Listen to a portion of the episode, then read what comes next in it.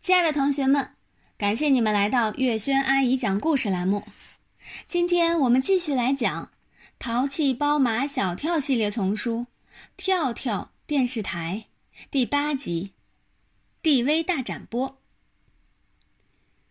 马小跳的爸爸马天笑先生是从安琪儿那里知道，他的儿子马小跳成立了一个跳跳电视台。当了跳跳电视台的台长兼编导。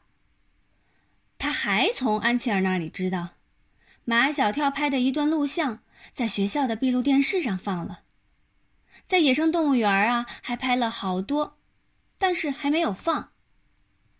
马小跳，你跟你老爸也玩保密呀？你又没问我。马小跳别有用心。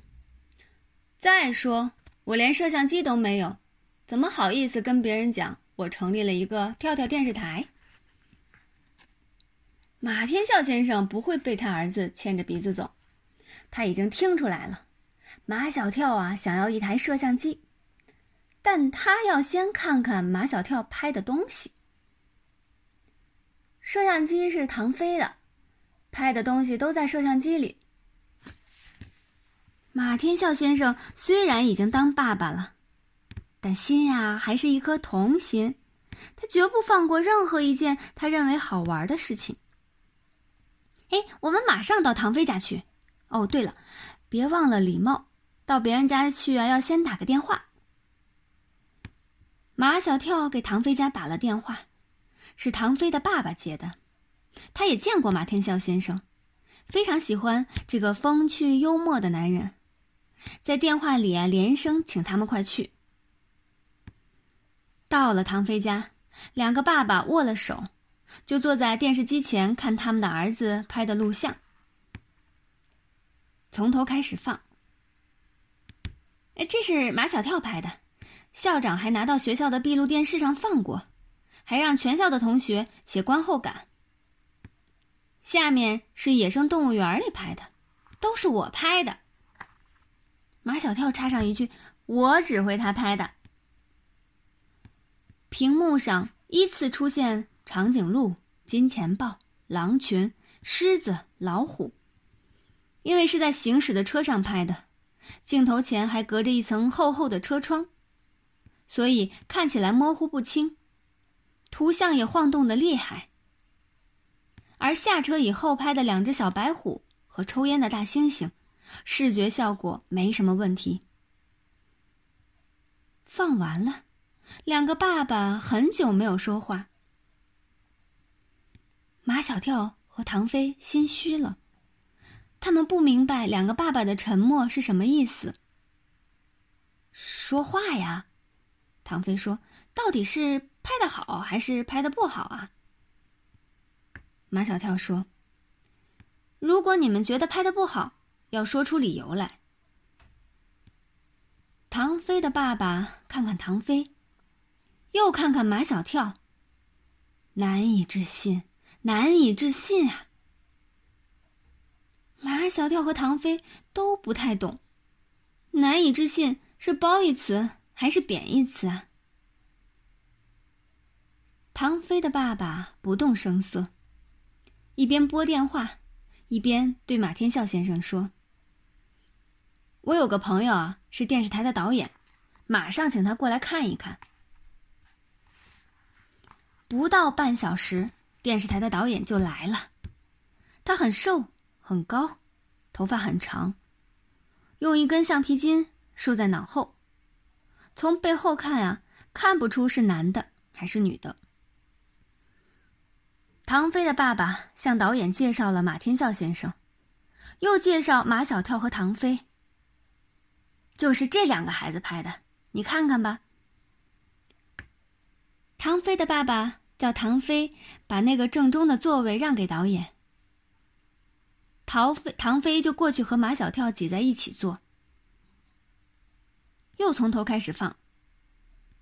导演两眼盯着电视屏幕看，马小跳和唐飞四只眼睛盯着导演导演看。唐飞说。他干嘛要留那么长的头发。马小跳说：“看一个男人是不是艺术家，就看他的头发长不长。”唐飞说：“那女人呢？”马小跳说：“正好相反，看一个女人是不是艺术家，就看她的头发短不短。”唐飞呀，笑得打嗝，马小跳赶紧捂住他的嘴巴。越往后看，导演越兴奋，他的两眼闪闪发光，他的情绪越来越激动。在野生动物园拍的素材，可以剪辑出两个很棒的作品。导演开始发表高见，前面的素材只留下母白虎的那一部分，其余的都不要。再把这部分跟两只小白虎编辑在一起，就是一个完整的作品了。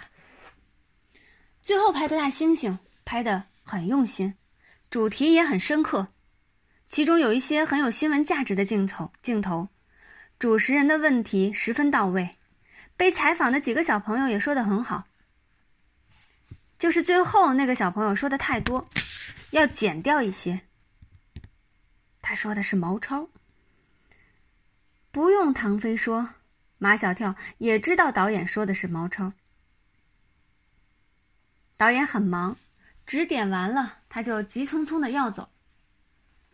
唐飞爸爸把他送出门外，他又回来对马小跳和唐飞说：“电视台正在举办 DV 大展播，你们拍的这两个作品可以送去展播。”导演说完又往外走。刚走几步，又回来说：“别忘了，这两个作品还应该有两个片名。正如作文有题目，作品当然应该也得有个题目。”唐飞想了两个，马小跳不满意。后来，马小跳发动跳跳电视台所有人的想象，想出了十几个片名，最后举手表决。两个作品的片名终于定下来了。第一个作品是《小白虎什么时候回到妈妈身边》。第二个作品是《别让大猩猩再抽烟》。大家对第一个作品的片名还是不太满意，嫌长。毛超说可以缩短。什么时候跟何时是一个意思？